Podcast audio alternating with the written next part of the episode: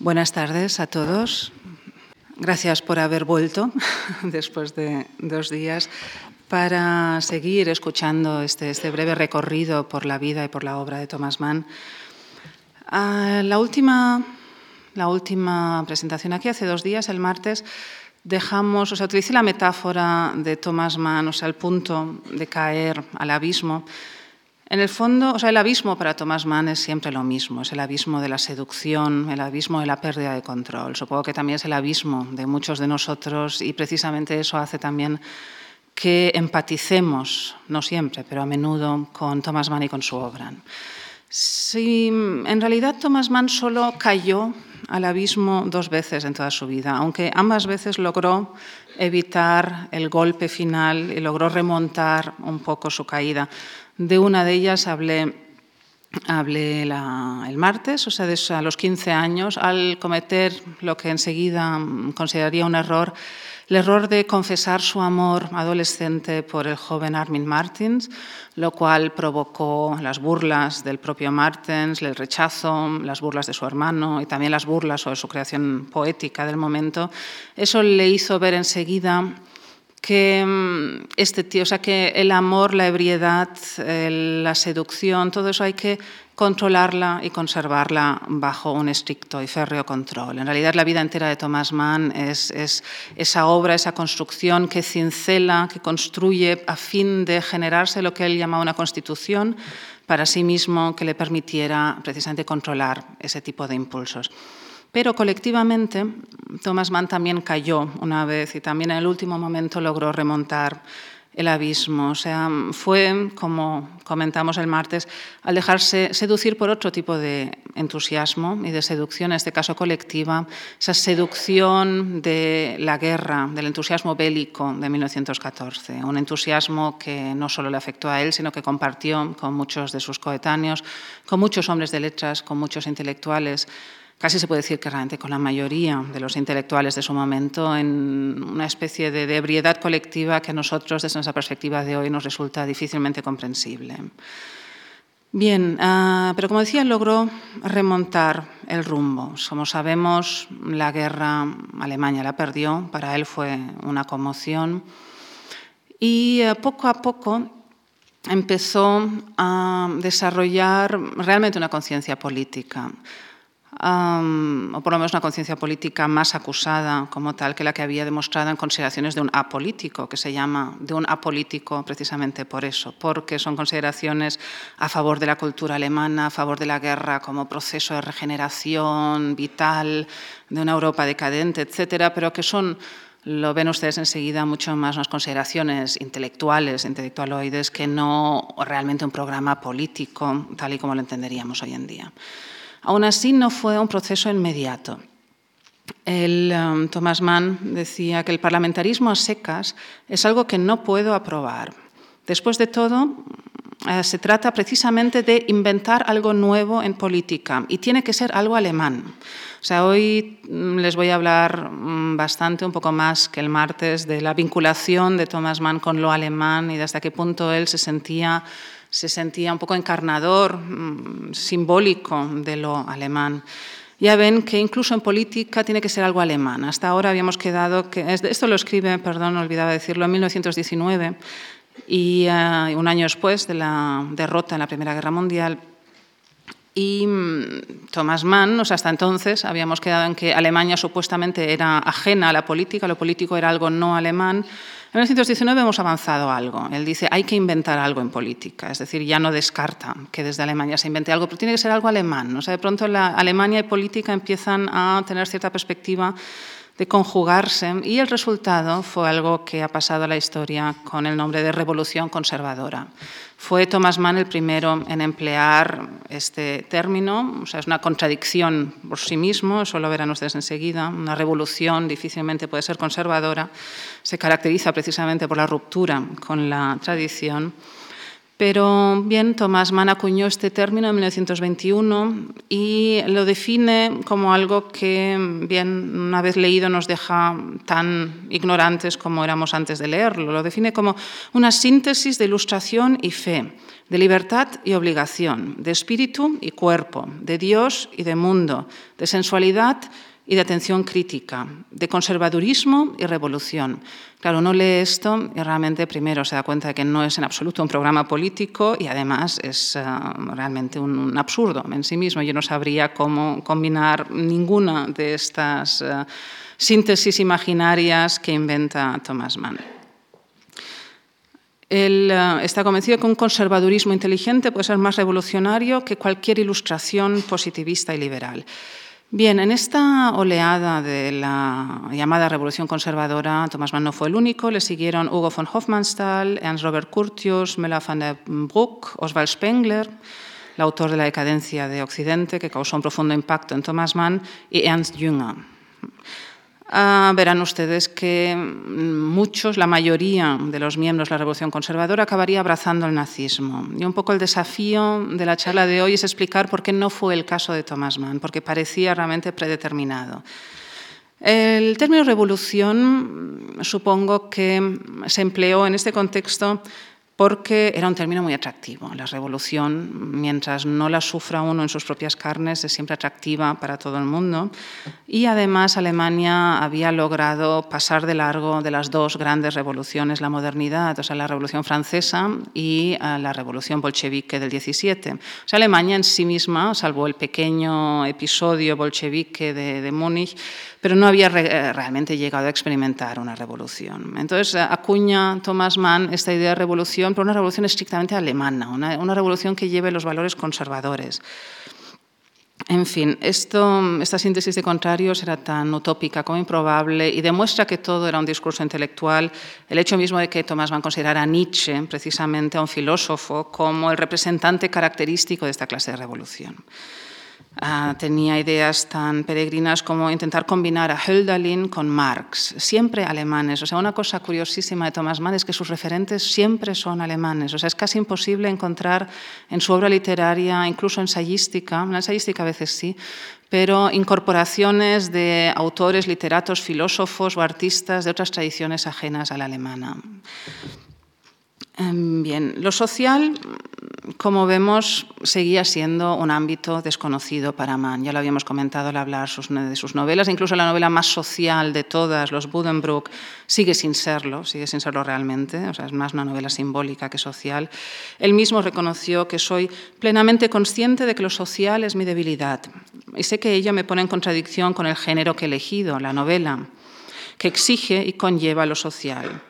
Pero el encanto de lo individual y metafísico es para mí incomparablemente mayor.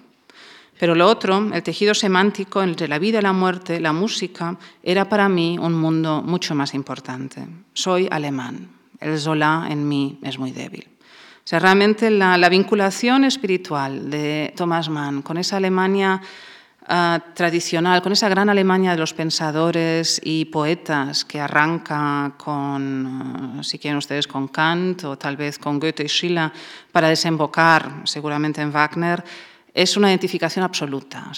Thomas Mann es como si no conociera otro universo distinto a este, incluso cuando intenta desarrollar un programa nuevo, revolucionario y hasta cierto punto político. Estamos así ante un enigma. O sea que, mm, como decía, también no solo la mayoría de los miembros de la Revolución Conservadora, sino también la mayoría de quienes defendieron las mismas posturas de Thomas Mann con el estallido de la Primera Guerra Mundial, acabaron abrazando el nazismo. Ah, Ernst Bertram, Alfred Bäumler, diferentes personajes que aquí no son tan conocidos, pero que en Alemania fueron de una talla muy importante. Mm, ¿Por qué Thomas Mann no? Les confieso que mm, la respuesta unívoca a este enigma en la biografía de Thomas Mann, a esta, variación significativa con respecto a la actitud de otros muchos que sí abrazaron el nazismo en un universo mental parecido al suyo, no la tengo. O sea, se unen una serie de, posibles razones que quizá nos hagan entender por qué Thomas Mann aquí realmente se nos decepcionó un poco mm, al unirse al entusiasmo bélico en 1914, ahora nos pone muy contentos porque llegó a convertirse realmente en el principal escritor alemán antifascista. Ah, para empezar, la revolución conservadora, mm, de la que se nutre después el nazismo, el nazismo se legitima en muchos aspectos de ideas ah, apuntadas por la revolución conservadora. La idea de vincular nacionalismo con socialismo, por ejemplo, viene de allí, o por lo menos la legitima a través de la revolución conservadora y de sus autores.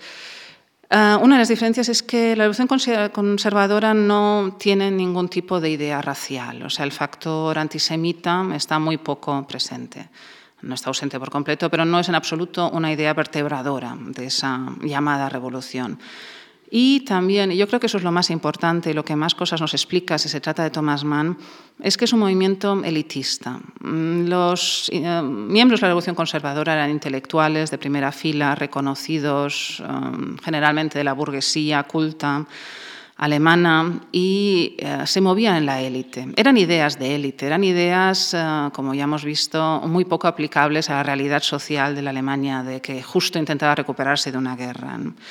El nazismo, en cambio, siempre ha buscado, sobre todo en sus orígenes, apelar a las masas. Sabemos que ha sido un movimiento de masas, sobre todo en, estos, en los primeros años del nazismo, con las SA, las luchas callejeras, los combates en las calles con los comunistas. Era realmente un movimiento que ah, la burguesía culta alemana, o muchos de los miembros de esa burguesía, consideraba profundamente vulgar. Aún así, como hemos visto, muchos de estos miembros de la Revolución Conservadora no vieron en ello óbice o problema suficiente como para no abrazar después este movimiento. A Thomas Mann no. Yo creo que en Thomas Mann la cuestión de la vulgaridad mm, tuvo una importancia quizá mayor que para sus ah, compañeros ideológicos porque además Thomas Mann muy pronto, ya en 1921, cuando prácticamente nadie había oído hablar, o muy pocos, de Hitler, Hitler era un curioso fenómeno que justo estaba despegando, él, Thomas Mann, dijo que el nazismo le parecía un disparate con esvástica. El eh, partido ya más oficial contra eh, el nazismo lo tomó en su ensayo sobre la República Alemana, que data de 1923.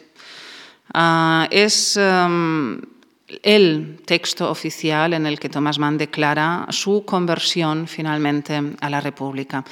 Claro, una de las cosas que había apreciado Thomas Mann en esta débil República de Weimar, realmente la primera experiencia verdaderamente democrática que tenía Alemania, era que a pesar de sus ideas conservadoras, el Estado, el nuevo Estado, el Estado republicano, le pedía a veces que le pedía su ayuda pedía su participación, su, eh, que se comprometiera con esta nueva Alemania que justo salía de una guerra.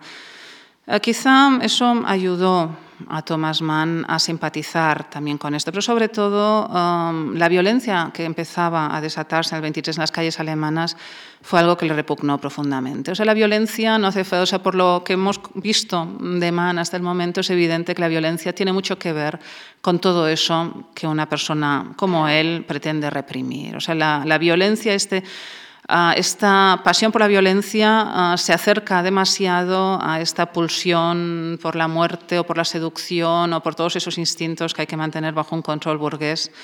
Thomas Mann nunca fue propenso a la violencia, por lo tanto sería seguramente un tipo de emoción que ni siquiera él sería capaz de comprender, pero que tanto más tuvo seguramente que repugnarle. Más todavía cuando fue asesinado Walter Rathenau, el ministro de la República de Weimar. Fue sobre todo ese asesinato político mm, el que definitivamente le llevó a dar ese paso de pronunciarse públicamente a favor de la República. Por lo tanto, en el fondo, mm, eliminar, ningunear, revocar todo lo que había estado diciendo y escribiendo públicamente hasta ese momento. Fue un gesto valiente. Ah, es verdad que luego en textos privados, en cartas, a veces todavía asomaba un poco cierta duda, pero él escribió, por ejemplo, a su amigo Bertrand, que por cierto con el tiempo llegaría a, ser, a, afiliarse al partido nazi, en aquel momento todavía no.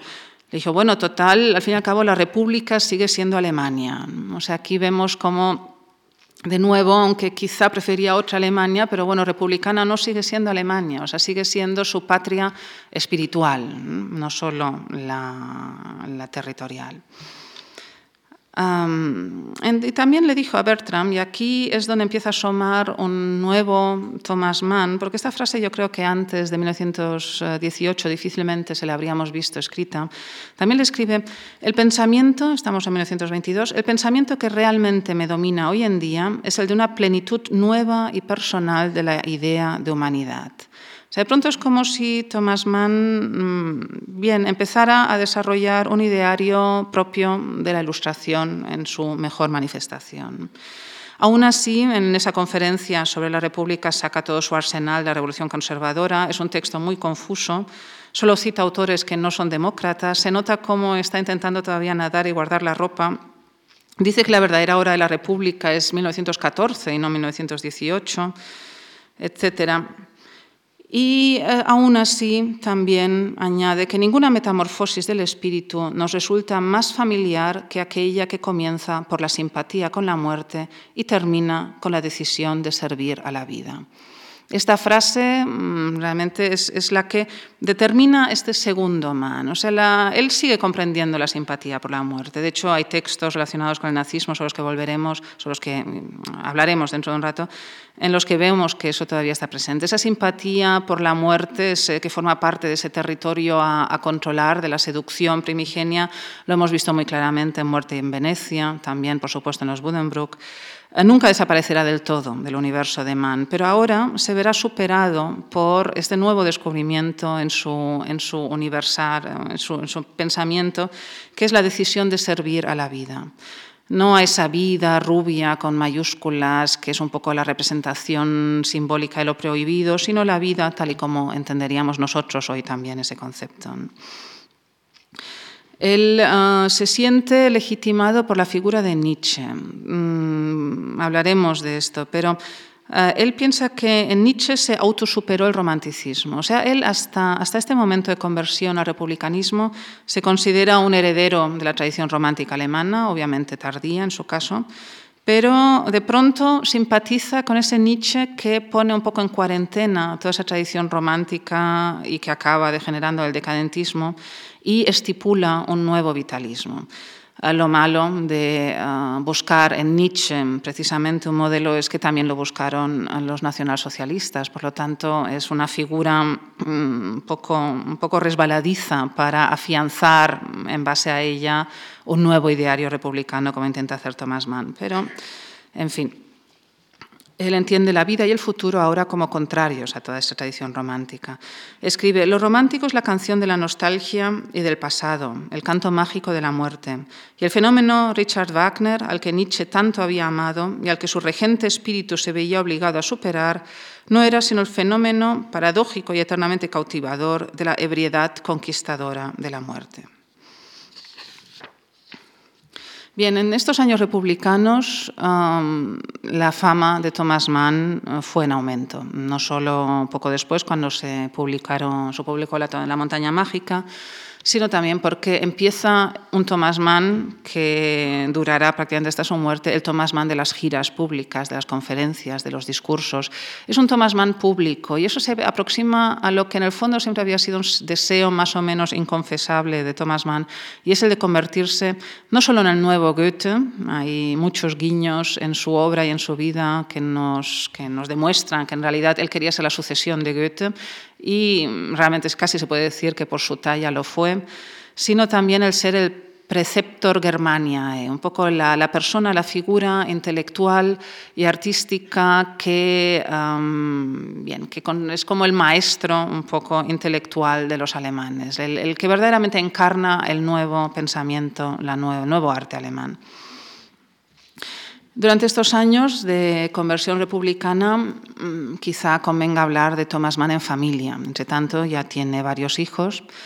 la vida de Thomas Mann en familia da para muchas conferencias. Es un universo fascinante. Hay muchas publicaciones sobre esto. A veces no tiene la sensación de que interesan más los entresijos familiares de Thomas Mann que su obra.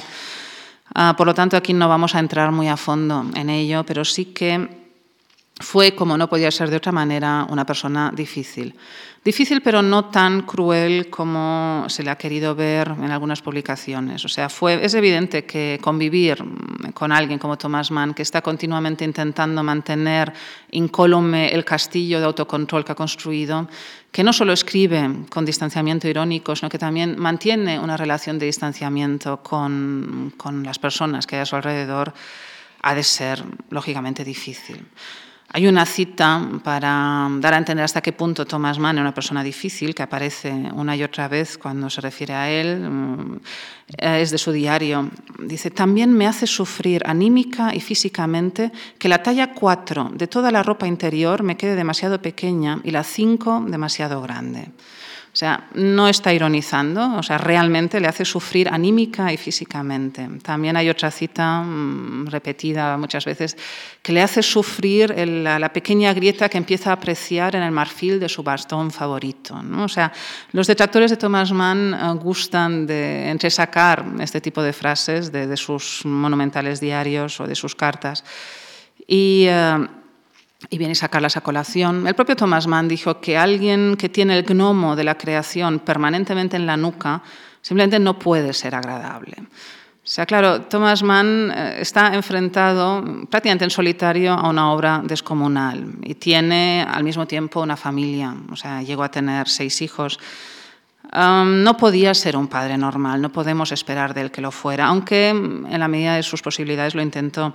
Una de las peculiaridades que hoy, em, en fin, que hoy consideraríamos tremendamente criticables de, la pedagogía de Thomas Mann es que no amaba a todos sus hijos por igual y no hacía especiales esfuerzos por disimularlo. Había algunos de sus hijos, Erika, Klaus y sobre todo Elizabeth, una de las más pequeñas, eran eran sus favoritos, se ponía de manifiesto una y otra vez, y en cambio los demás, el pobre Goloman, que luego fue famoso historiador, Mónica Mann y Michael, ah, no eran especialmente queridos por él. Y precisamente lo que se le puede reprochar es que no, es, no se esforzara mucho por disimularlo. Hay una otra escena ah, que sacan a colación los detractores del Thomas Mann, padre de familia, que es que en los tiempos de escasez, ah, de la inflación, que a la familia de Thomas Mann le tocó sufrir como a todas las familias alemanas en los años 20, y que queda maravillosamente reflejada en un relato que les recomiendo mucho, Desorden y Dolor Precoz. Ahí se, queda muy bien reflejada lo que era la familia de Thomas Mann, la vida familiar y también las dificultades que estaba ah, produciendo la, la inflación. En fin, en esos años llegó, no sé cómo, a sus manos un higo. Entonces sacó el higo en la mesa familiar. Por supuesto, todos los niños eh, miraban con delectación ese higo y lo que cabría esperar de un padre, como Dios manda, es que lo dividiera en trocitos y le diera a cada hijo una parte. Pero no, se lo dio a Erika Mann, una de sus favoritas. Y cuando los demás, probablemente también Katia, lo miraron escandalizados, él dijo, es bueno que los niños se acostumbren desde muy pronto a la injusticia. En fin, la, peculiaridad de Thomas Mann se nota también con algunas de las cartas. Él empezó a mantener correspondencia muy pronto con su hija Erika. Conservamos una que a mí me encanta porque creo, creo que dice muchísimo de Thomas Mann padre. Mm, también de, esa parte especial, ¿no? al fin y al cabo, con, todas, con toda la problemática que esto podía tener, tener un padre artista de la talla de Thomas Mann también tenía que tener algún encanto. El encanto era recibir por cumpleaños una carta como esta, en la que dice, querida Eri niña, acepta muchas y cordiales felicitaciones para tu fiesta de cumpleaños y perdóname mil veces que mi descomunal frivolidad te haya puesto en este mundo. No volverá a suceder. Y después de todo, a nosotros tampoco es que nos haya ido mejor. Bien, o sea, me parece unas felicitaciones de cumpleaños eh, más inquietantemente geniales que he leído nunca. Es de 1925 y creo que así es un poco como nos tenemos que imaginar a, Thomas Mann padre. También los hijos recuerdan como momentos mágicos los momentos en que Thomas Mann les leía fragmentos de sus novelas. Era, por lo visto, una, una situación extraordinaria y Thomas Mann disfrutaba mucho cuando veía que su familia, Katia y los hijos se reían en algún pasaje que él quería que fuera cómico o lloraban en otros que él quería trágicos. Tenía también sus buenos momentos, el papá man. Ah, uno de los hijos que mejor lo entendió precisamente, quizá también uno de los que más sufrió bajo el peso del padre y probablemente el de más talento, Klaus, el hijo mayor, Klaus Mann, ah, fue eh, posiblemente quien mejor vislumbrara hasta lo más profundo lo que constituía mm, el carácter, la personalidad de su padre. Él, ah, en una nota de su diario, dice, el motivo de la seducción, refiriéndose a Thomas Mann, incluye la música, Wagner, Venecia, muerte, simpatía por el abismo, homosexualidad. Él, en cambio, mm, veía la seducción, Klaus, Klaus también era homosexual, nació en otro momento, mm, llegó a la adolescencia y la juventud en los años bastante más sueltos de la República de Weimar, los felices 20. Él eh, nunca ocultó, nunca se esforzó especialmente en ocultar sus inclinaciones, de hecho las vivió. Y para él la seducción y la ebriedad eh, era un enriquecimiento de la vida y no era un contrario. Pero supo ver enseguida que para Thomas Mann sí. O sea, quizá fue uno de los que mejor lo, fin, lo diseccionó. En 1924 se publica la que aún hoy es probablemente la obra más conocida de Thomas Mann, la monumental Montaña Mágica. Es una obra que ya comenzó antes de la guerra, pero que reescribió y terminó después de la guerra, la Primera Guerra Mundial. Y el motivo inspirador fue una estancia de su esposa Katia en el sanatorio de Davos, sanatorio de alta montaña para enfermedades pulmonares en aquel momento es curioso porque se conserva la radiografía, las radiografías de, Katia Mann, que le hicieron precisamente en ese sanatorio. Los rayos X eran una de las más recientes revoluciones científicas, eran, o sea, cuando se han leído La montaña mágica recordarán que las radiografías tienen un papel muy importante. La descripción minuciosa del proceso de hacerse una radiografía tiene también una función erótica en su encuentro, del encuentro de Hans Castor con Claudia Chauchat pero se conservan unas radiografías de Katia Mann y eh, no tenía absolutamente nada. Igual que Hans Castor probablemente no tuviera absolutamente nada. Sin embargo, del mismo modo, y eso Thomas Mann, sin saber que no tenía nada, lo retoma en la novela, um, tanto a Katia Mann como a Hans Castor, el médico del sanatorio, le ve una zona inquietante y húmeda en uno de los lóbulos pulmonares. A Katia Mann le pasó lo mismo, estaba perfectamente sana y sin embargo pasó unos cuantos meses en el sanatorio de Davos. Um, es curioso hasta qué punto sobre todo porque esa radiografía se puede evaluar mm, quizá con otros ojos actualmente, mm, que en fin, es posible que no fuera correctamente interpretada o simplemente que los médicos del sanatorio, ah, como posiblemente sospechara Thomas Mann, quisieran en fin, prolongar un poco la estancia y ganar un poco más de dinero. Mm, una de las peculiaridades de la montaña mágica eh, la conservarán también las grandes novelas posteriores, sobre todo la, la tetralogía de José y sus hermanos y también Doctor Faustos. De pronto, ese Thomas Mann, que mm, hasta entonces lo más largo que había escrito eran los Buddenbrook, ah, ah, pero aparte de esto, La muerte en Venecia es una novela bastante corta, mm, los relatos son todos muy breves y muy incisivos. De pronto Thomas Mann se explaya, se explaya hasta lo indecible, se explaya hasta llegar a extremos que para un lector de hoy son difícilmente soportables. Y quien diga que no es así y que no se ha aburrido siquiera un poco en los parlamentos de Setembrini y Nafta, en la montaña mágica, yo creo que miente. ¿Qué sucede? O sea, sucede que mm, lo que el biógrafo de Mannheim Kutz, que llamaba la papilla primigenia, esos elementos de seducción por la muerte y también el homoerotismo y el tener que elegir entre la vida y el arte, todos esos, esos elementos que vuelven una y otra vez en toda la obra de Thomas Mann, estaba empezando a quedar agotada. Primero porque Thomas Mann ya no es exactamente el mismo. Ahora es una figura pública, padre de familia, republicano el tema del homoerotismo sin abandonarle nunca, pero se ha soltado un poco y ya no es tan, o sea, el miedo a que se escape el perro matado en el sótano, volviendo a la metáfora que empleé el martes, ya no es tan acuciante. Entonces, además, es que muchos de estos motivos ya los ha ido utilizando en sus obras anteriores, Antonio en Muerte en Venecia. Ahora empezamos a encontrarnos con Thomas Mann que se documenta y lo utiliza todo, o sea, todo lo que cae en sus manos. Los, eh, utiliza descripciones de personas a las que conoce, utiliza ah, conversaciones que mantiene con expertos, utiliza, se documenta también activamente buscando información sobre tal o cual cosa. A veces mm, cae en sus manos una información muy poco fiable, aún así la utiliza. En la montaña mágica hay tratados anatómicos, hay discursos filosóficos, hay descripciones técnicas, hay un montón de cosas que no forman parte de ese núcleo ah, primigenio de Thomas Mann, que son simplemente documentos que Thomas Mann introduce, incorpora muy hábilmente, mm, todo hay que decirlo, en el tejido de la novela. O sea, de pronto es como una especie de tejedor. Utiliza de vez en cuando, porque eso siempre estará presente en su obra, pinceladas de su, de su propia biografía, pero las va enriqueciendo y combinando como en un tapiz con elementos de documentación.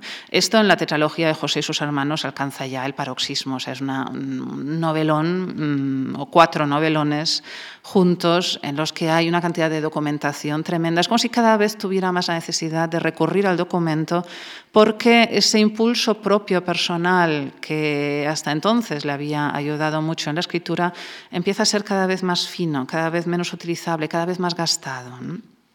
Eso, y ese es el gran talento de Thomas Mann, no le reduce en absoluto calidad literaria a lo que hace después, pero sí que es cierto que escribir le resulta cada vez más penoso. Siempre lo había visto como, una, como parte de esta estructura burguesa, de esta construcción de, de sentido del deber, este puritanismo, este, uh, el arte como, como, un, como, un, deber, una visión estética del arte, en absoluto estos uh, impulsos de inspiración, sino que realmente es un trabajo del día a día y de muchas horas. Pero esto va volviéndose cada vez más acuciante, cada vez es más difícil. El construir el castillo cada vez le cuesta más y aún así las obras son extraordinarias. Bien, um, la historia de la montaña mágica, supongo que la conocen ustedes, incluso sin haberla leído, es muy, es muy conocida. Hans Castor, un muchacho que tiene mucho de Parsifal, es un joven necio. En, en el sentido de que es ingenuo, sabe muy poco de la vida, tiene cierta pereza, no es alguien especialmente interesado en entrar al servicio de la sociedad, ha estudiado ingeniería, pero no tiene muchas ganas de ponerse realmente a ello.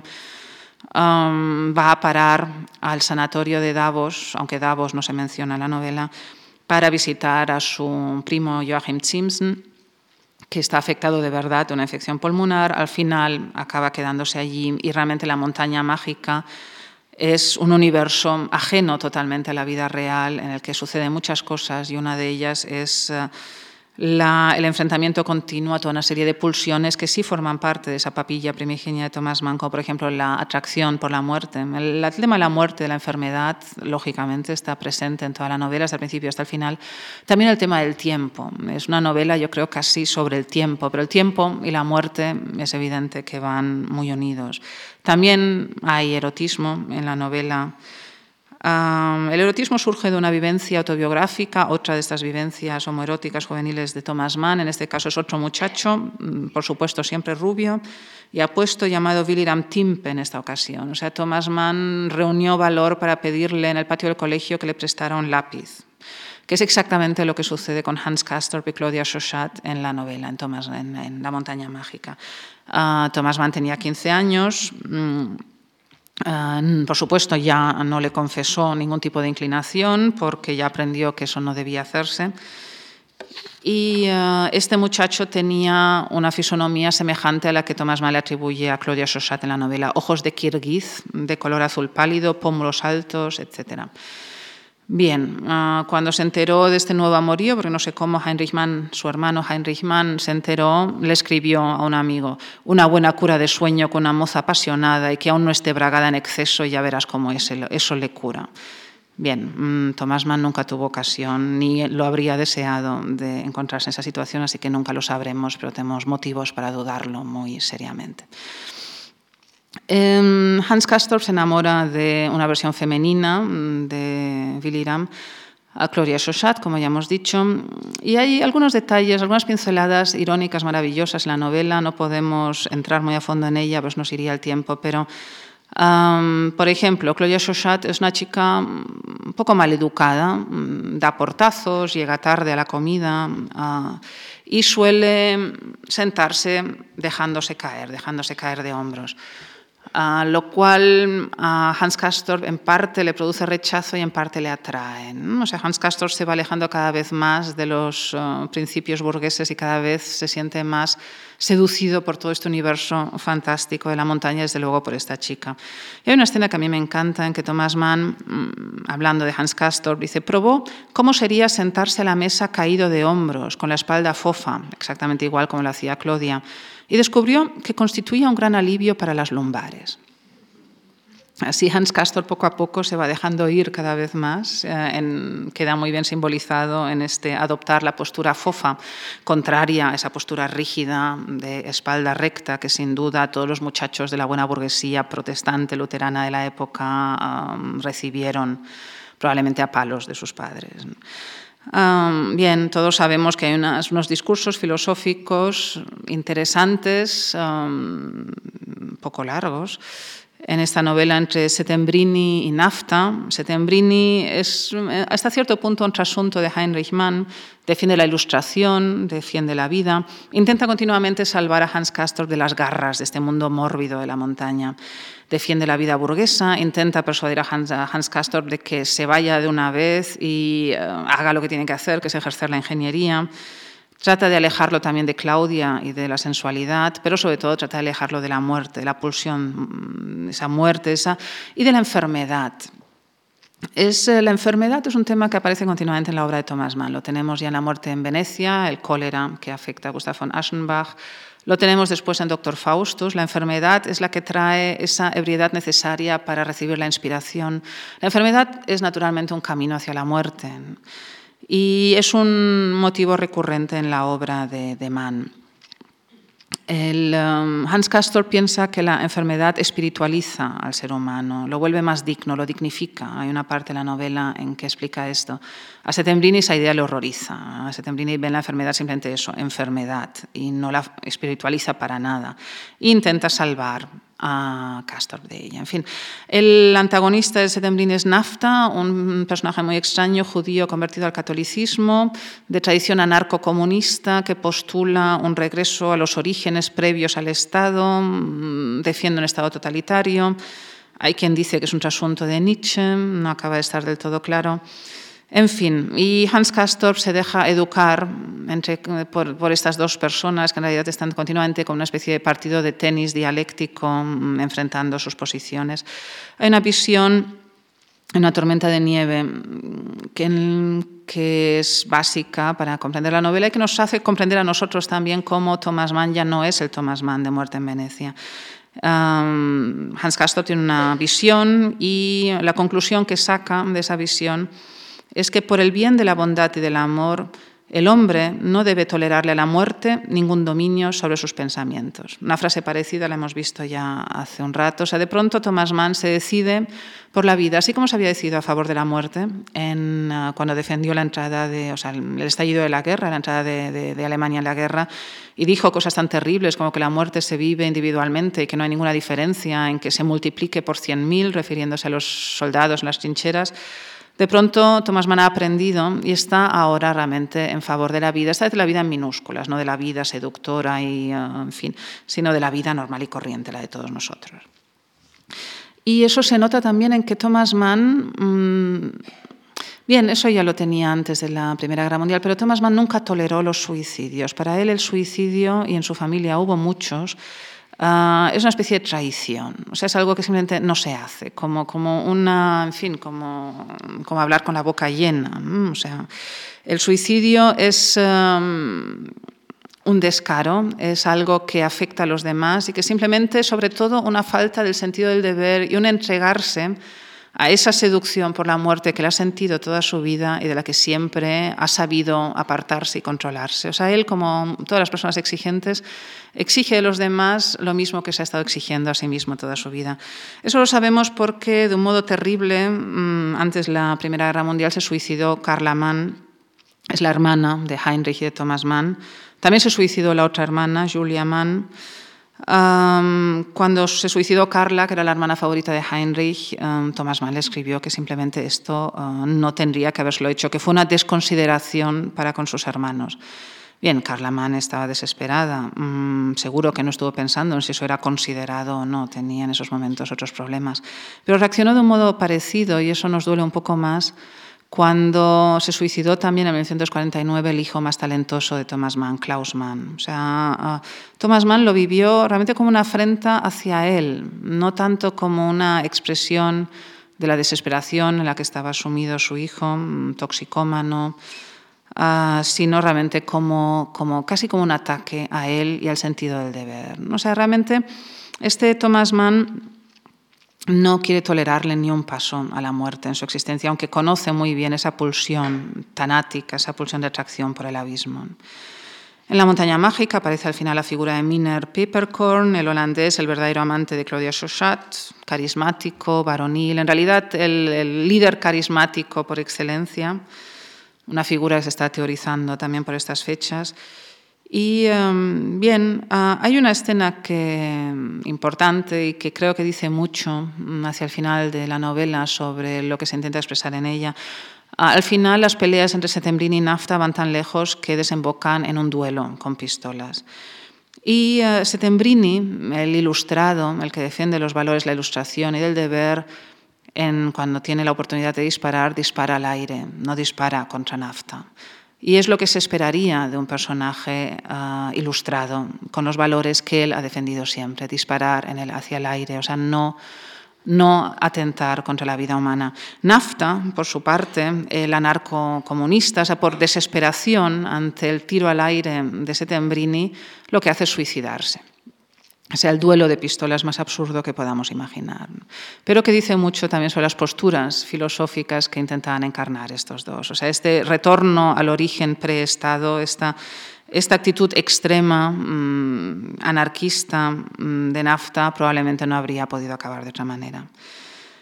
Uh, hay un momento al final de la novela en que Thomas Mann deja repentinamente de ser distante e irónico. De pronto, o sea, uh, Thomas Mann se vuelve incluso sentimental y pomposo, que es un estilo que le experimentamos muy pocas veces. Es el momento en que Hans Castorp tiene que ir a la guerra y así acaba la novela. La novela no nos lo dice, pero podemos imaginar que Hans Castorp será uno de los millones de jóvenes soldados que morirán en las trincheras.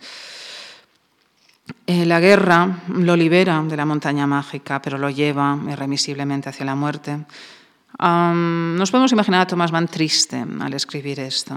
O sea, él, uh, bien, el erotismo y pulsión de muerte aparece de esta forma, esta vez ya no en positivo, sino en negativo, um, y se habla de la disolución del individuo en barro y lodo. El barro y lodo es otra de las constantes de la novela.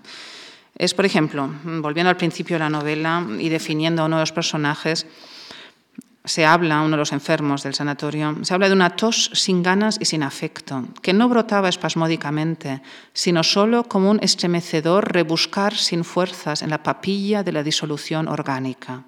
Es precisamente como si uno pudiera mirar dentro de la persona y ver qué aspecto tiene, todo papilla y todo lodo esto será una constante también erótica. O sea, solo el enamorado desea realmente mezclarse con la papilla y el lodo del que finalmente estamos compuestos todos los seres humanos.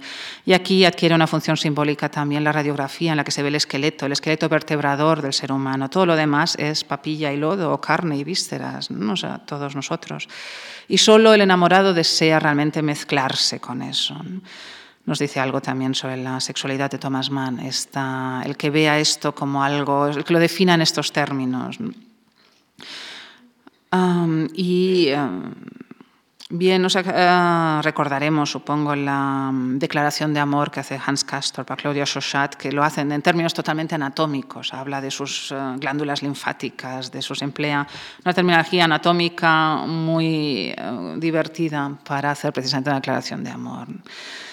Uh, todo esto, y aquí nos, en fin, aquí nos sonreímos y vemos al man que hemos conocido hasta ahora, todo esto a él le parece lo más sensual que haya escrito nunca.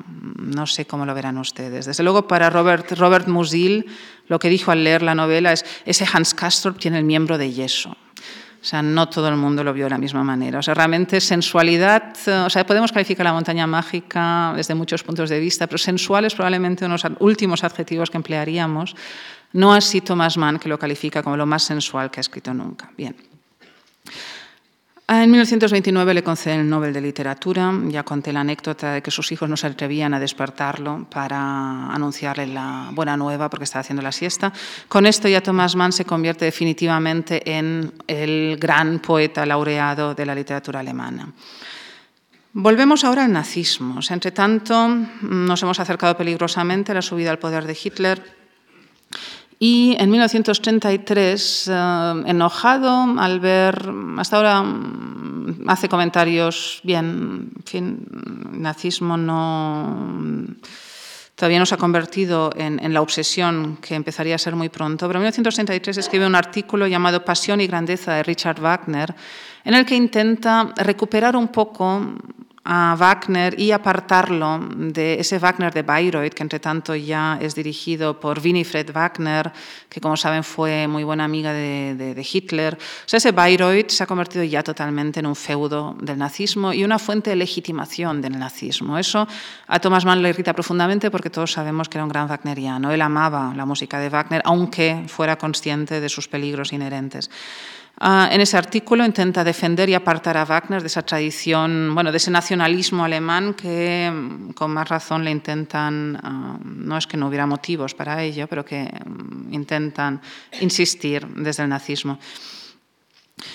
Eh, eso provoca la protesta pública en forma de un manifiesto del establishment intelectual y sobre todo musical de Múnich. Múnich es la ciudad de Thomas Mann, la ciudad en la que vive con su familia, en la que se ha mudado desde hace mucho tiempo. Y es el establishment, son sus colegas los que eh, escriben una protesta por este intento de mancillar la alemanidad eh, de Wagner. Esto es bastante terrible porque en realidad eh, este artículo y sobre todo esta reacción fue la que provocó finalmente el exilio de Thomas Mann. Y no fueron los nazis los que echaron a Thomas Mann, fueron sus colegas, fueron sus, los miembros del establishment cultural alemán, los mismos con los que él había mantenido largas conversaciones eh, tratando de música de cualquier otro tema.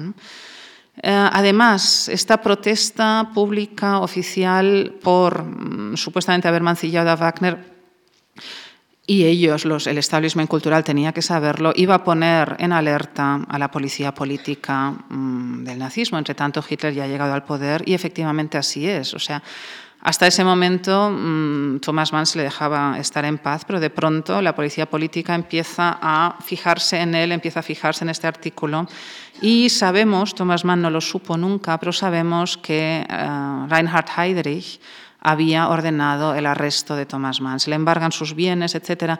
Y si Thomas Mann hubiera regresado de la gira de conferencias, la que se encontraba cuando esta protesta se publicó, si hubiera regresado a Alemania, habría sido inmediatamente detenido y llevado al campo de concentración de Dachau. Es difícil imaginar lo que habría sido del sensible Thomas Mann que se preocupaba por las grietas del mango de marfil de su bastón en el campo de concentración de Dachau. O sea, no creo que sobreviviera espiritual o físicamente a una experiencia semejante. Y no quiero pensar lo que eso habría supuesto para la historia de la literatura y también para, desde luego, para la historia de la ética. Afortunadamente, Thomas Mann, al ver esta reacción airada de sus colegas, decidió no regresar mm, de momento hasta que escampara un poco el temporal, no regresar de Suiza, donde se encontraba a salvo y esperó a ver qué sucedía. y cada vez había más motivos para invitarle a no volver. En fin, eh, fueron tiempos muy difíciles porque Thomas Mann tampoco quería romper realmente con la Alemania nazi, porque no había otra. En aquellos momentos era lo que había. Él se da cuenta de que en, en 1933 está surgiendo, resurgiendo la nostalgia de 1914. Es una nostalgia que él conoce muy bien porque él la experimentó. Eso es interesante en Thomas Mann porque él se da cuenta muy bien de, en fin, de, lo que, de, cuál es una de las pulsiones, de qué es uno de los motores que ah, pone en movimiento y permite el ascenso al poder del nazismo. Él ah, escribe por esas fechas, en esos años de incertidumbre, que aquel instante de entonces, en 1914, que posteriormente hubo que expiar con tanta amargura, resultó ser demasiado placentero. Toda la revolución perseguía, refiriéndose a la revolución, supuesta revolución nazi, lo pone entre comillas, perseguía el objetivo de reinstaurarlo. Efectivamente, la editorial Reclam pretende por esas fechas reimprimir sus reflexiones durante la guerra, lo que Thomas Mann se niega. Esto es en marzo de 1934. O sea, de pronto, mm, las, todos los escritos que Thomas Mann había, supongo que a estas alturas ya para su propia constricción, había escrito sobre, animando a la Primera Guerra Mundial y al nacionalismo más rancio alemán, de pronto son apreciados por el nazismo y son vinculados al nazismo. A Thomas Mann esto le horroriza.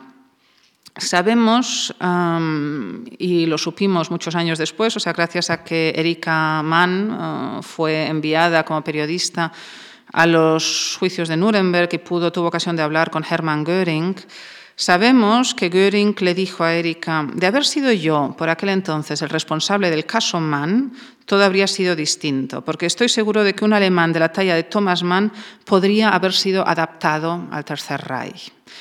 Efectivamente, motivos no faltaban para adaptarlo, pero Thomas Mann no se dejó adaptar y además no estaba ya en Alemania y no regresaría nunca más. El exilio fue uno de sus grandes dramas. O sea, hemos visto hasta qué punto uh, Thomas Mann y Alemania se sentían identificados, se sentían uno en todos los sentidos, sobre todo en el espiritual, que es el que más interesa a Thomas Mann.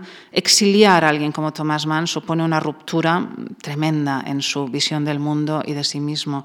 Thomas Mann quiere ser Goethe, no quiere uh, recorrer el mundo sin papeles, que es lo que de momento le toca hacer. En fin, y todo este drama, que Thomas Mann lo vivió como un drama, ah, fue una importante motivación para escribir después el Doctor Faustos, que es de todas las obras de Thomas Mann la que más vinculamos con la historia del nazismo.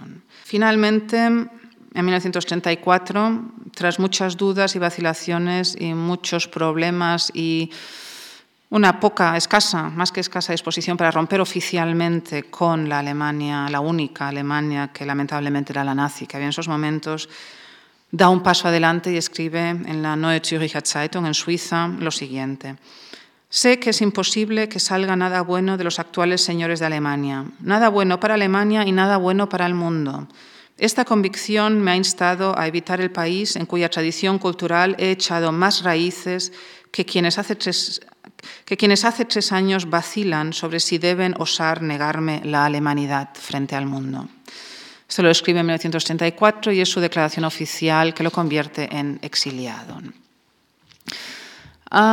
quizá Göring tenía razón, desde luego. a Thomas Mann seguramente se le podría haber adaptado al nazismo, se le podría haber, no sé, quizá con algunos, algunas prebendas, algunas persuasiones, quizás se le podría haber convertido en un autor más o menos afín al nazismo, como lo fueron, de hecho, muchos de sus mm, compañeros ideológicos de la Revolución Conservadora. Pero, ¿cuáles fueron las razones realmente de Thomas Mann para ser antinazi? O sea, por un lado, ese rechazo a la caída, ese rechazo fundamental en su existencia, a la, a la caída en lo que él vinculaba a la idea materna, ¿no? Esta, esa fascinación por el oscurantismo político que él ya había experimentado y de la que se ha visto escarmentado. Él conoce, entre tanto, las consecuencias políticas del coqueteo con la muerte. Él, precisamente por haber caído, precisamente por haber, mm, haberse abandonado la tentación en 1914, sabe muy bien qué peligros hay ahí y está hasta cierto punto vacunado para volver a caer en lo mismo en 1933. Es verdad que otros también lo experimentaron y no se vacunaron. O sea, no es una razón suficiente, pero creo que en Thomas Mann sí lo es. Ah, también los enemigos acentúan y solidifican la sensación de identidad. Él con el tiempo recordaría esta época, a pesar de sus penurias y a pesar de lo doloroso que fue el exilio, como los años de mi lucha contra Hitler fueron moralmente una buena época, pues entonces quedaba muy claro lo que estaba bien y lo que no las fronteras están bien delimitadas. Para alguien tan sensible, tan racional, tan amante del detalle, tan dudoso y vacilante a veces, tan moviéndose continuamente entre las antítesis, tener por fin unos flancos claros y saber a qué lado ha de estar, probablemente tenga algo de liberación normalmente Thomas Mann es el autor del desdén, es un genio del desdén, sabe desdeñar y despreciar fantásticamente. tiene unas frases en sus obras literarias y también ensayísticas que le hacen pensar a cualquiera que, ah, en fin, realmente más valía ser su amigo que su enemigo. Sin embargo, con Hitler, Thomas Mann no aplica apenas el desdén, aplica directamente el odio. Hitler es un personaje a sus ojos tan carente de matices que le obliga a odiar, sin más, le obliga a ir directamente por la senda absoluta y clara y nítida del no. incluso lo dijo así, o sea, Hitler tenía, escribe, la gran ventaja de provocar la simplificación de los sentimientos. Sea, para Thomas Mann, que tenía los sentimientos más complejos que podamos imaginar, esta simplificación, como decía, seguramente tuvo algo liberador. Vemos de pronto un estilo que no conocemos de Thomas Mann. Voy a leer solo un fragmento como muestra. Escribe, por eso aborrezco esa turbia amalgama que se autodenomina nacionalsocialismo, ese falseamiento de la renovación que, siendo en sí mismo un descerebrado y desorientado galimatías, no podrá instituir nunca más que confusión e infortunio, a esa miserable mezcolanza de almas amargadas y de multitudes ruidosas, ante la que los probos maestrillos de Germánica se arrastran serviles como si se tratara de un movimiento popular, cuando en realidad no es sino una estafa al pueblo y una corrupción sin par de la juventud engañosamente disfrazada de revolución. Esto no es el estilo que conocemos de Thomas Mann. Thomas Mann está realmente enfadado y odia, está aprendiendo realmente a odiar. Es verdad que hay un man polemista que también se sintió un poco llamado de nuevo a la vida con esta nueva situación, pero sobre todo Thomas Mann experimenta a estas alturas la responsabilidad que ya le había atribuido la República de Weimar de ser ah, la conciencia nacional de Alemania, la guía espiritual de Alemania, el Praeceptor Germania. Entonces, bien, él um, adopta ese papel y esta vez lo adopta y nos congratulamos de ello en el sentido adecuado. O sea, ningún autor alemán del exilio desarrolló una labor periodística antinazi tan intensa como Thomas Mann. Y además, Thomas Mann, y esto nos sorprende, desarrolla de pronto una súbita clarividencia, incluso en lo político, que nunca antes habríamos creído posible. O sea, Thomas Mann es de los primeros en denunciar el exterminio de judíos, en marzo de 1940. O sea, una fecha muy temprana. Él ya tiene, es cierto que ya está en el exilio, pero el exilio americano, pero tiene suficientes datos como para saber, no solo sospechar, sino saber que se están exterminando a los judíos. A los alemanes siempre afirmaron no tener ni idea de todo ello hasta 1945. Thomas Mann ya lo sabía en marzo del 40.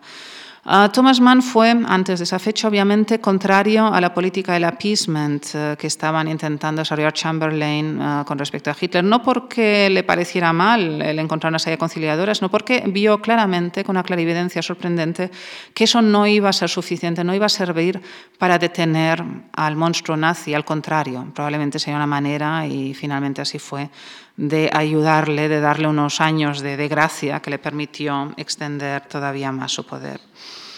Por estas fechas uh, de nazismo, de exilio, primero en Suiza, luego, en, o sea, luego adquirió, aunque permaneció en Suiza, nacionalidad checa, luego consiguió a través de su amiga americana Agnes Mayer que le concedían la nacionalidad americana, se mudó primero a Princeton, fue buen compañero de Einstein, que estaba en aquel entonces allí, y acabó en Pacific Palisades, supongo todo esto es bien sabido. En todo este periplo, lo que hace Thomas Mann es alejarse, intentar alejarse al máximo de Alemania, escribiendo probablemente la obra. Bueno, en Thomas Mann todo es alemán, pero quizá dentro, de lo que cabe la obra menos alemana que nos podemos imaginar. Una obra que se desarrolla en, el mundo bíblico mm, del Antiguo Testamento y uh, en Egipto, la tetralogía José y sus hermanos. Ya lo había empezado antes de la guerra, pero la retoma ahora. Y eh, realmente, claro, este universo que perfila aquí Thomas Mann es la antítesis de la Alemania del siglo XX. Y supongo que para Thomas Mann esto tenía también algo tranquilizador, poder, em, por lo menos por unas horas, o sea, le, le estresaba muchísimo todo este continuo combate político el tener que tomar postura continuamente, escribir artículos, escribir discursos radiofónicos y poder hundirse en un universo paralelo y tan distinto como es el Egipto del Antiguo Testamento, seguramente fue una bendición.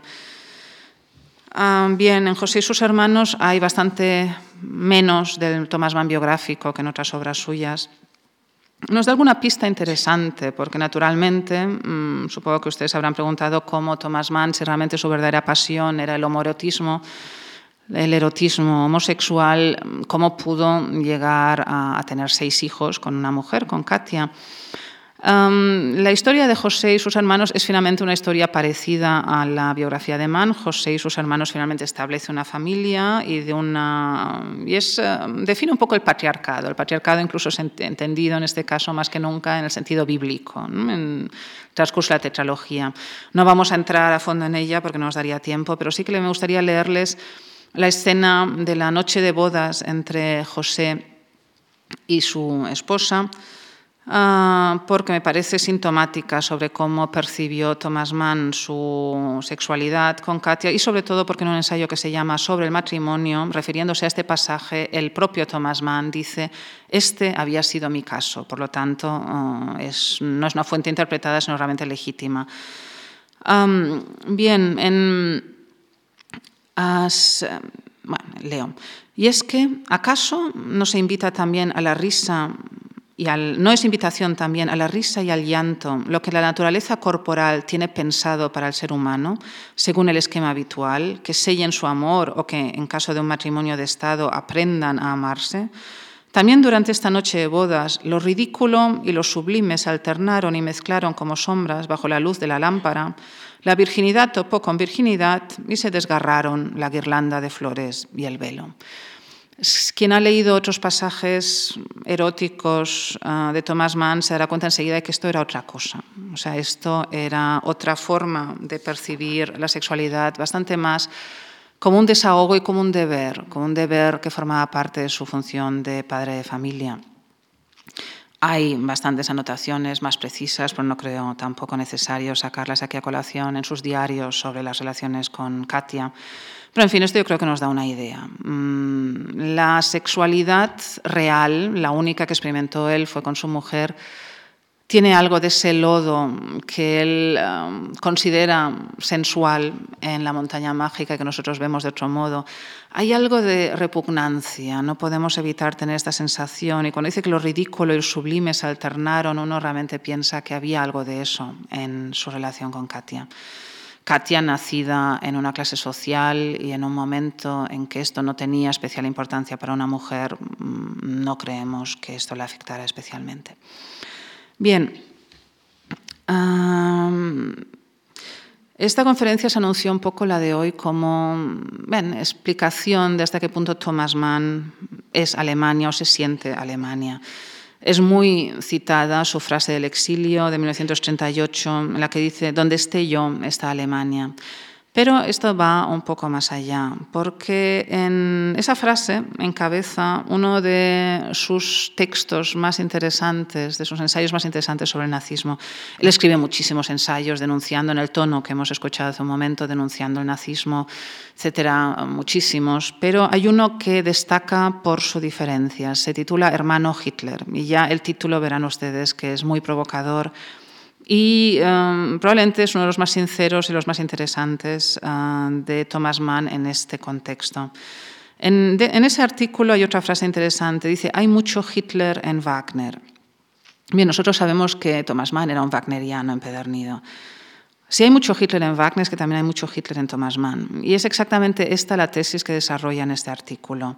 Naturalmente, Thomas Mann, cuando escribe esto, odia a Hitler, ya lo hemos visto, o sea, no cabe ninguna duda. Este artículo no en ningún momento debe interpretarse como cierta simpatía, pero sí como un intento sincero de comprender, de comprender a ese monstruo enemigo contra el que está oficialmente luchando. Em, Thomas Mann reconoce, ya lo hemos visto, potencial peligroso y prefascista que, tuvieron, que tuvo su propia actitud en 1914. Él sabe que sus consideraciones de una político tienen, contienen mucho de lo que después fue el caudal que desembocó en el nacionalsocialismo. Él lo sabe porque las ha escrito, porque lo vivió lo sabe muy bien. Sabe que conocer esa tentación y mantenerla bajo control es mucho mejor que negarla, que negar que nunca hubiera existido. Y creo que eso es muy clarividente por su parte. Eh, Thomas Mann, desde 1914-18, sobre todo, ha aprendido a descubrir cuáles son los antídotos. Los antídotos son la ironía, la razón, el cumplimiento del deber, la vida burguesa. Son antídotos que, en fin, que bien, no vincularíamos precisamente con el nacionalsocialismo. Ah, en este artículo Thomas Mann reflexionó un poco para liberarse y está también presente esa idea de Nietzsche y Wagner. Sabemos que Nietzsche, igual que Thomas Mann, igual que Hitler, fue un gran admirador de Wagner y amigo personal de Wagner, pero sabemos también que cuando escribió el caso Wagner se distanció para ir a todo lo contrario, a un vitalismo alejado del decadentismo construido y artificioso que de pronto Nietzsche supo ver en Wagner. Mm, Thomas Mann siempre ha tomado esto como ejemplo un poco para explicar su conversión al republicanismo y su, uh, posición antifascista.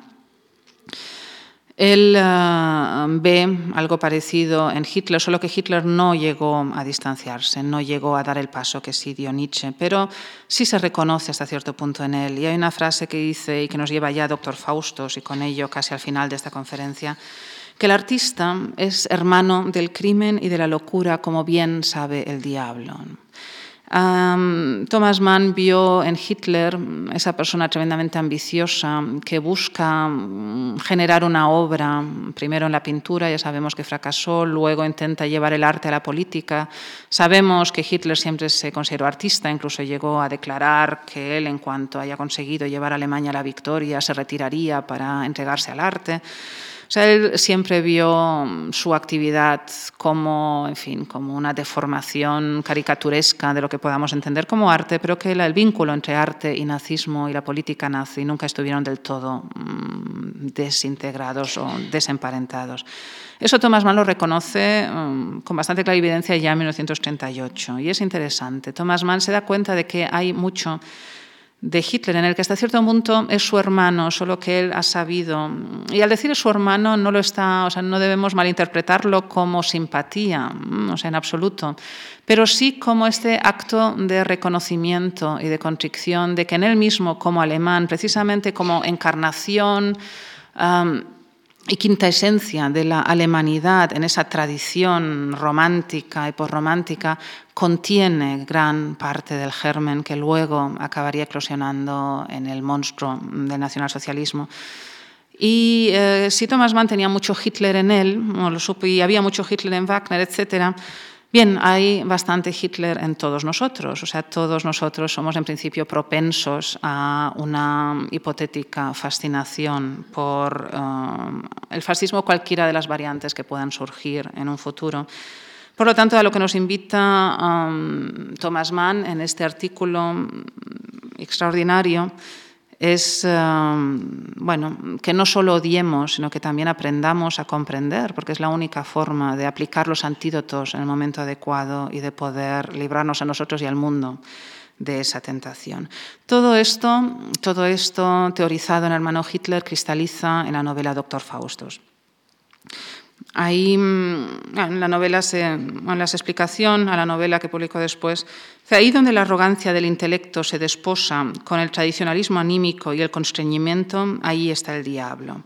Bien, para Thomas Mann, gran parte de la tradición romántica alemana combinó estas dos cosas, la arrogancia del intelecto, la extremada ambición, como el personaje de Adrian Leverkusen, el protagonista de Doctor Faustus, con el tradicionalismo, la mirada hacia el pasado y el constreñimiento, en fin, la interiorización, la incapacidad de desarrollar un pensamiento político, el mirar siempre hacia adentro, hacia lo pequeño y hacia el ideal. Bien, ahí está el diablo, ahí está el peligro, ahí está el hermano Hitler. ¿Qué podemos decir sobre Doctor Faustos? Mm, Thomas Mann quería escribir un Fausto porque Goethe también lo había escrito. Thomas Mann quería ser Goethe, mm, lo quiso, o sea, no solo compartió con él muchas peculiaridades biográficas, es realmente sorprendente, sino que también quiso serlo mm, voluntariamente. Una de las cosas que más le irritó del exilio es precisamente que estaba rompiendo el paralelismo con la biografía de Goethe, porque Goethe no tuvo que exiliarse nunca y eh, eso le irritó profundamente. Quería escribir un Fausto y además el tema de Fausto encajaba muy bien con la situación que estaba viviendo Alemania, con la aparición también de este diablo simbólico y con la música. La música es una novela, la más musical de las novelas de Thomas Mann, por su temática. no solo por su temática. Y eh, la música representó desde el romanticismo siempre la máxima encarnación del alma alemana, por lo menos así lo vivieron los alemanes. Ah, la música en toda esa extraordinaria tradición desde Bach, Beethoven, Wagner, mm, realmente casi no tenía igual o no tenía igual en ninguna otra tradición cultural europea. Ah, la música era también los pensadores y los ah, poetas. Los pensadores y los poetas necesitan ser traducidos, tienen una capacidad de superar las propias fronteras más limitada. La música, en cambio, es universal. Y la música era una forma extraordinaria también de ah, poner en altura y de desarrollar y anclar el nacionalismo en Alemania. Wagner, ya en fin, con sus propias ideas antisemitas y nacionalistas, acabó de rubricarlo Ah, por eso la música tiene una importancia tan grande en Doctor Faustos. O sea, es realmente este recorrido el que Thomas Mann está intentando expresar. Mann, Thomas Mann percibió su vida como culpa, culpabilización, culpabilidad. Es curioso porque no hay tantas cosas las que podamos culpar a Mann y como decíamos siempre logró remontar el último momento antes de mm, dar totalmente contra el suelo en sus dos únicas caídas hacia el abismo. Bien, pero siempre mantuvo esta um, visión protestante de las cosas. Ya saben que los protestantes no tienen la, la, tranquilidad que puede producir una confesión, el volver a empezar de cero, el deshacerse de los pecados. Uh, el protestante no sabe nunca, hasta el momento de su muerte, si obtendrá o no la gracia y por lo tanto la vida eterna la mentalidad protestante, independientemente de la religiosidad que se tenga, Thomas Mann no era especialmente religioso, pero sí que estaba marcado profundamente por la mentalidad, la tradición protestante de Lübeck y alemana en general, lo cual lo hace todavía más alemán.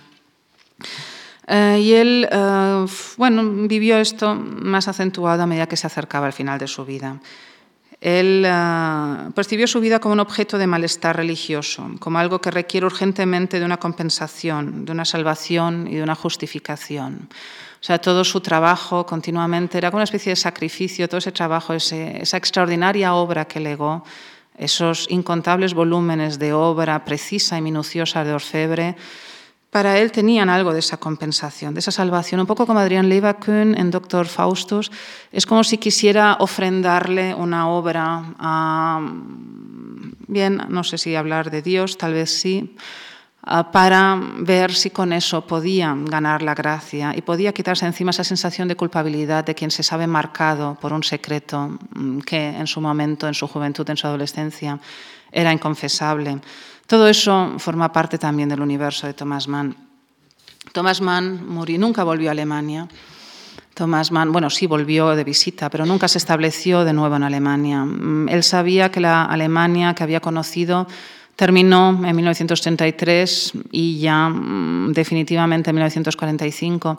Con Thomas Mann acaba toda una maravillosa tradición alemana que nos lleva realmente desde Kant hasta, hasta él mismo, hasta Thomas Mann y sabemos que la Alemania en 1945 mm, aportó cosas maravillosas también en lo cultural, que duda cabe, pero es otra cosa. O sea, ya no es una ah, sucesión lineal que pueda entroncar con toda esa Alemania que Thomas Mann encarnaba y representaba mejor que ningún otro, mm, quizá con excepción de Goethe, con ningún otro intelectual o poeta alemán. Murió en Suiza y mm, rodeado de su familia, de Katia y de Erika. Y cuenta Erika que al morir adoptó su cara de música, así la llamaban. Volvió entonces su cara de música hacia mi madre, el rostro de alguien que de un modo simultáneamente absorto y profundamente atento atiende al sonido de sus personas más próximas y queridas lo de la cara de música viene de lo que observó el secretario que tenía Thomas Mann en Princeton. Él observó que cuando Thomas Mann, acuciado por toda esta problemática del exilio, cuando ponía música generalmente de Wagner, no solo, en el gramófono y escuchaba, era uno de esos pocos momentos en que Thomas Mann sabía que podía entregarse de verdad a la seducción, una seducción legitimada y sancionada socialmente. Cuando él escuchaba esa música, su cara, normalmente severa y seria, se le transformaba, adquiría otra mirada, otra expresión, una especie de dulzura como de niño, que es una cara que solo se le observaba cuando escuchaba música. Esta cara de música fue el último rostro que adoptó Thomas Mann antes de morir y esperemos que realmente fuera música, su música favorita, la que escuchara en esos instantes. Muchas gracias.